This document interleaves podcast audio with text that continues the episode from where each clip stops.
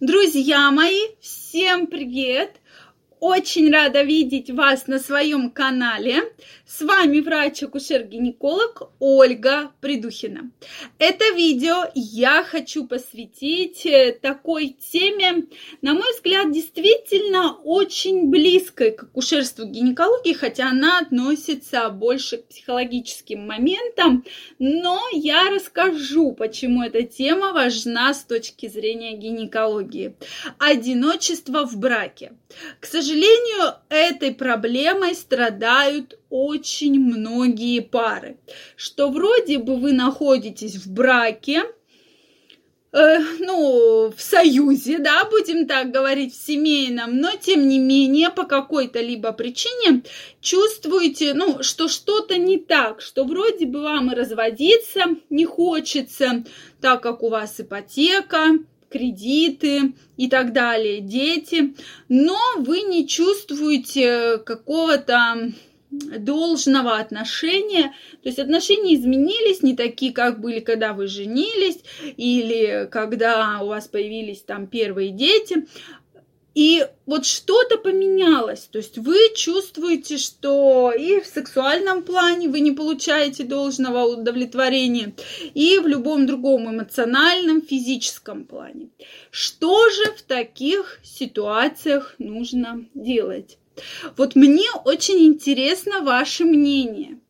Что бы вы порекомендовали, то есть вот э, на такую очень сложную тему, когда вроде бы все хорошо, Э, вроде бы никаких явных проблем нету, но как-то каждый живет сам по себе. И если вы заметили действительно, что меня очень пугает, что очень много людей вообще в целом в России, находясь э, в браке, живут, ну как бы вот ну вот общая жилплощадь, и они все живут как бы сами по себе, то есть ходят на работу, встречаются с друзьями, то есть очень редко, когда пересекаются. Может быть, только дела там, ты купи туалетную бумагу с, со сметаной, а ты купи там, э, там, ну, условно, картошку с морковкой, да, но в целом нет какого-то союза, нет каких-то действий. Почему такое бывает?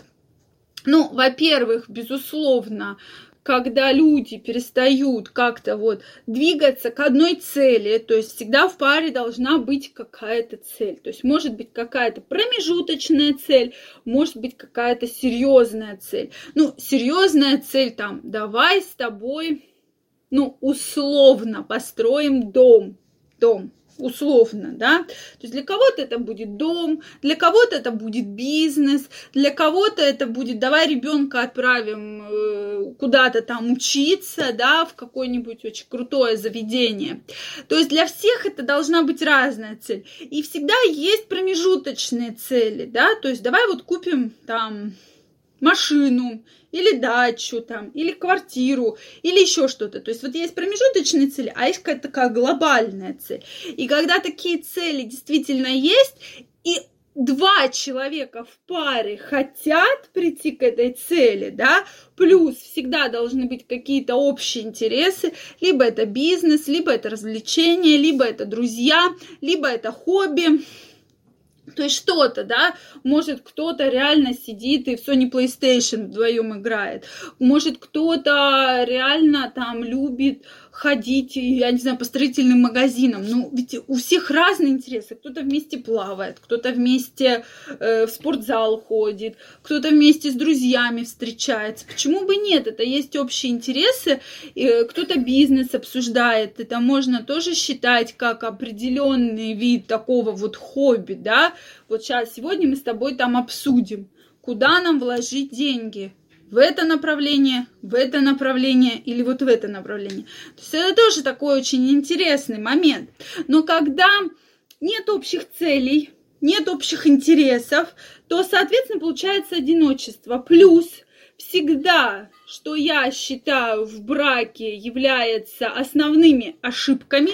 Первое – это лень. Когда вы ленитесь, вы ленитесь или ваш партнер ленится, то все, вот пиши пропало, все. Лень – это огромная ошибка. Как только вы начинаете, да, друзья мои, бывают дни, когда вообще ничего не хочется делать. Такие дни бывают у всех. Мы все люди, это все понятно, и это нужно воспринимать адекватно. Но когда из дня в день вот эта лень происходит, что я лягу на диван, я ничего не буду делать, соответственно, о каких общих интересах, о каких общих целях идет речь. Это первый момент.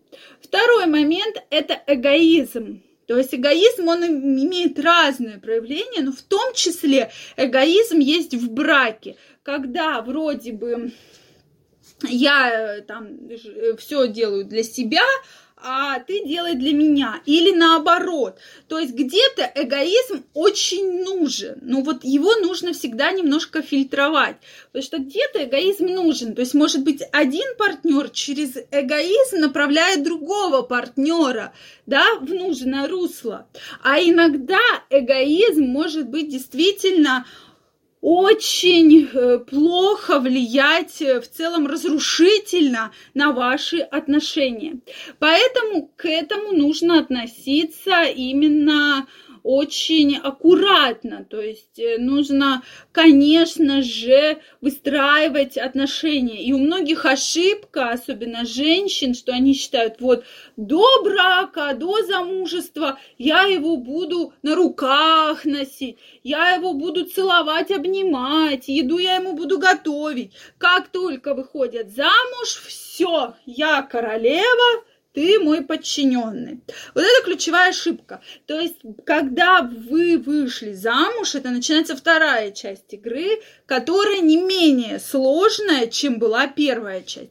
Поэтому здесь расслабляться ни в коем случае нельзя.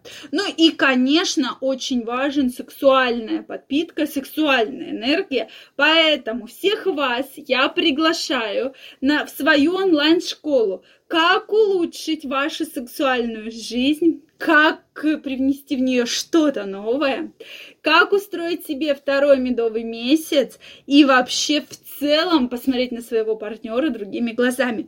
Я приглашаю и вас, и мужчин, и женщин то есть, соответственно, всех, кто хочет, ссылочку оставлю под э, описанием к этому видео. Э, обязательно переходите, регистрируйтесь, и мы активно будем прокачивать вашу сексуальную энергию.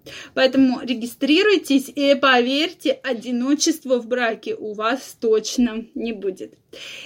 Если у вас остались вопросы, вы хотите поделиться своим мнением, обязательно пишите мне в комментариях. Если вам понравилось это видео, ставьте лайки, подписывайтесь на мой канал, и мы с вами обязательно встретимся. Всем пока и до скорой встречи!